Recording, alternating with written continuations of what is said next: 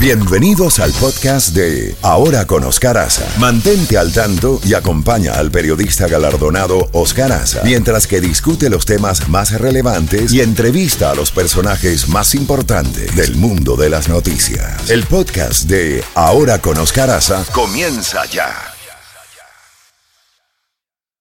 At Evernorth Health Services, we believe costs shouldn't get in the way of life-changing care, and we're doing everything in our power to make it possible.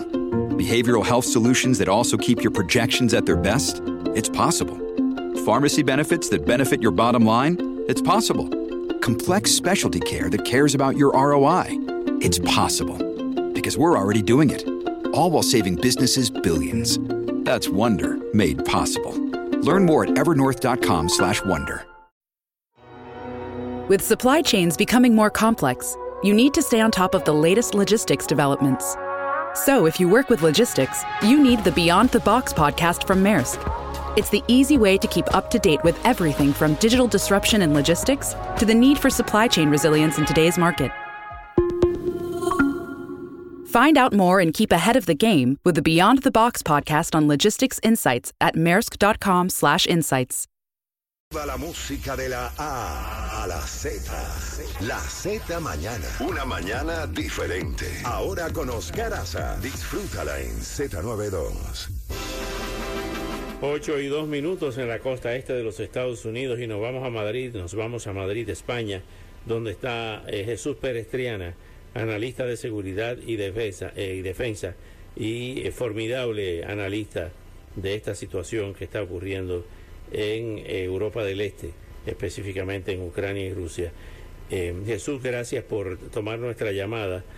Eh, estamos eh, en la mañana de hoy, prácticamente en la tarde madrileña, ante un pleito de osos bajo una alfombra. ¿Cómo ves la situación en este momento? Buenos días. Bueno, lo que buenos días. Lo que hemos visto en Rusia ha sido una pugna en el poder con la sociedad, con, el, con la ciudadanía rusa como testigo silencioso. Eso ha- hace que no pensemos en términos, por ejemplo, como, visto, como se ha dicho en la prensa algunos de guerra civil, porque para eso habrían que haber dos bandos. Aquí lo que ha sucedido es un líder, eh, Yevgeny Prigozhin, que había liderado una empresa que se había ganado el prestigio de ser una de las pocas fuerzas combatientes realmente efectivas en esta guerra, en medio pues, de una sensación generalizada de que el ejército ruso no era tan efectivo y tan poderoso como eh, se suponía. Y eso le permitió ascender como personaje y ganar fama, porque no solamente es una empresa, es un ecosistema de medios de comunicación, de canales de Telegram, de, presencia en las redes sociales, que le eh, permitían tener esta aura de líder efectivo. Y eso todo el mundo, si eso lo percibíamos aquí en Europa Occidental, de que eh, parecía que se estaba postulando como futuro líder, no ya tanto que fuese a disputarle unas elecciones a, Putin, pero sí que estaba construyendo una figura de líder. Y de repente hubo un momento en el que se- esto que lo percibíamos desde fuera, en Rusia también lo percibieron, y entonces se- la, la idea es que alguien en algún momento decidió que, bueno, y en este caso tiene que ser Vladimir Putin, cortarle las alas. No, se, no podía haber una estrella emergente que brillara tanto.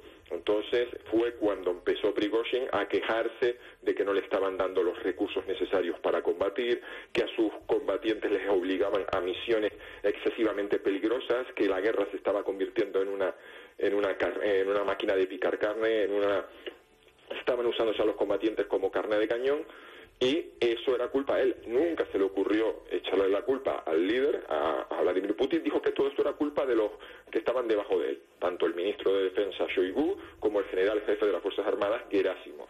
Él siempre tuvo mucho cuidado de no echarle la culpa de esto al presidente y cuando el, pasado viernes eh, lanzó este, porque esto no es más que se puede considerar como un motín militar, eh, dijo que no, esto no era un golpe de Estado, que él simplemente quería cambios en la cúpula de defensa. Al final parece que todo esto lo que ha servido es para eh, una salida negociada. Él conserva su cabeza, Putin no le castiga, no lo hace desaparecer, pero él, eh, asumiendo que tiene que perder el control del, imperio que había construido, se va a Bielorrusia, sale de escena y al menos eh, pues salva, salva su vida y tiene ahora un papel pequeñito porque ahora Wagner se reconstruirá en Bielorrusia, se va a montar ahí una base, pero han tenido que entregar todo el material pesado. Las dudas, y ahora son las incógnitas que nos quedan, es que hemos visto las grietas del, del, del edificio del poder de Putin. El sábado cuatro columnas de los mercenarios de Wagner avanzaron hacia Moscú sin oposición, cientos de kilómetros por las autopistas y las carreteras de Rusia, y la pregunta es dónde estaba el ejército, dónde estaba el, segundo ejército más poderoso del mundo, cuando la, seguridad de Moscú parece que solamente la estaba llevando, a, la asumió la Guardia Nacional, una fuerza que se creó para reprimir motines y revueltas. Ahora ya hay planes de reforzar esa Guardia Nacional, hay dudas de qué pasará en un futuro y la verdad pues la sensación es que se ha quebrado la imagen de Putin como ese líder duro que tenía pues que con una larga experiencia de los servicios secretos que lo sabía más o menos todo, que tenía el país bajo control y ahora pues eh, grande preocupación de que si esto lo ha intentado alguien con 2.500 mercenarios, en un futuro, quién sabe si alguien lo intenta con mejor planificación, con más recursos, y alguien más inteligente y más, eh, eh, más astuto le plantea un desafío a Putin. Ahora bien, Jesús, eh, creer en las palabras en este momento, no tan solo de Putin, sino de Prigozhin y de otros dirigentes, es verdaderamente, como tú dices, incierto, cuestionable. Ahora bien, Lukashenko, que era señalado como un títere de Putin, se convierte en el gran mediador en el hombre que le da asilo a Prigozhin. Pero se puede confiar en ese asilo, se puede confiar cuando la historia rusa, conocida por todos nosotros, es de eliminación física, de modificarle la salud al enemigo, para decirlo de una forma eufemística. Eh, realmente estamos, y, repito la pregunta, ante un pleito de osos bajo una alfombra. Pues eh, la verdad es que genera muchas dudas cuando todo esto que nos generó tanta inquietud aquí en Europa porque pensábamos la idea de una guerra civil en Rusia era es decir si esto terminaba siendo un conflicto aunque era bastante complicado de que esos 2.500 mercenarios fueran capaces de, llevar todo el país al caos eh, la, la duda que teníamos es realmente Prigozhin tira la toalla por un, por un acuerdo, va a confiar en Putin. Eh, la cuestión entonces será que tendremos que ver en las próximas semanas o meses el resultado final de esta historia, porque si finalmente Prigozhin salva la vida, entonces ya podemos concluir que sabe esto, que si ha, se ha conservado la vida y si ha estado estos meses criticando tan duramente al Kremlin, es porque sabe demasiado, porque, como decimos vulgarmente, sabe dónde están enterrados los cadáveres. Es la única explicación lógica más allá de que asumamos de que Putin mm, ha, entendido su debilidad y, ha dejado el brazo a torcer. Del otro lado, mm, la lógica que marca, eh, vamos, esto es algo yo creo que eh, del, libro que nunca nadie ha escrito del manual del perfecto dictador, este tipo de rebeliones hay que aplastarlas y descabezarlas no solamente por, por, por, represalias, sino con un valor ejemplarizante. Por eso, respondiendo a la primera pregunta, me quedaba yo a la duda. Si no hay una respuesta ejemplarizante, otros vendrán y pensarán que merece la pena la apuesta y el riesgo de mm, obligar a, de, intentar cambiar las cosas en Rusia. En cualquier caso, me parece que es demasiado pronto, porque es que llevamos menos de una semana mm, y bueno, sí, parece que están cumpliendo su... Eh, de momento Putin ha respetado la vida de Prigozhin, pero la sensación que tenemos es que su esperanza de vida no es demasiado larga y que todavía este, esta, esto, este drama que vimos el sábado, posiblemente todavía los últimos capítulos no se hayan escrito. Evidentemente, eh, citándote a ti mismo, que eh, de, manera muy acertada señalabas que los mejores combatientes en la guerra contra Ucrania eran precisamente los miembros de Wagner. ¿Cómo queda ese escenario de la guerra de Ucrania cuando eh, Wagner era la, la punta de lanza? De todas esas acciones militares en el teatro, en los teatros de operaciones. Ahora, ¿cómo queda eso?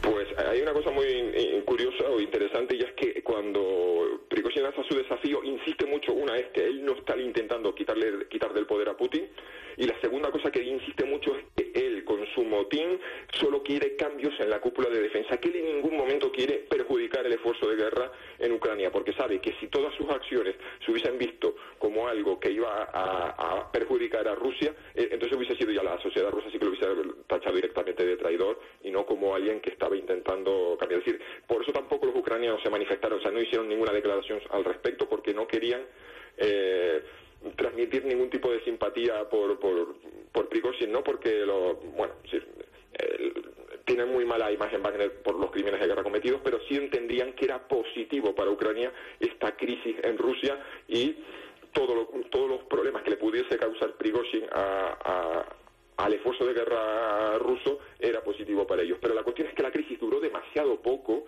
como para tener efectos directos. Y no hemos visto que se hayan retirado militares rusos mm, del frente para ir a aplacar o para frenar a Wagner. Wagner ya se había, ya el proceso de sustitución de combatientes de Wagner por miembros del ejército ya había estado en marcha.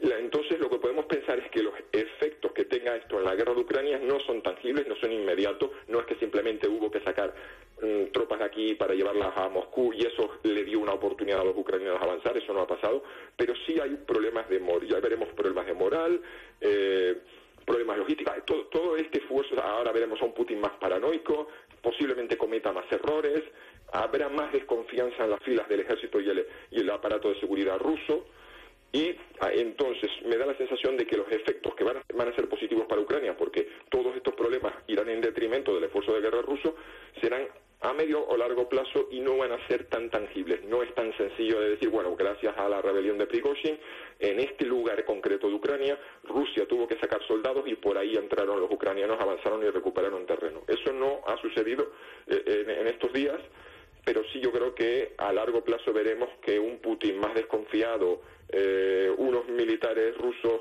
que, mm, que viendo que sus decisiones son cuestionadas y que tienen mucho menos margen de acción porque después de esto mover tropas que cualquier general o cualquier empresa militar privada en Rusia haga un movimiento seguro que se va a ser muchísimo más vigilado y será más difícil eh, tener la libertad de, de mover 2.500 combatientes por autopistas. Es decir, tengo la sensación de que esto va a afectar a la operativa, lo que quería decir.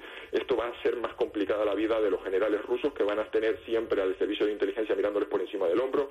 En fin, yo creo que al final los, los efectos serán eh, más abstractos y más en el largo plazo. Jesús Perestriana, como siempre, muy agradecido por estos minutos y hasta pronto, hasta una próxima oportunidad. Pues encantado y hasta la próxima ocasión. Bueno, gracias Jesús Perestriana, desde formidable analista desde Madrid, España.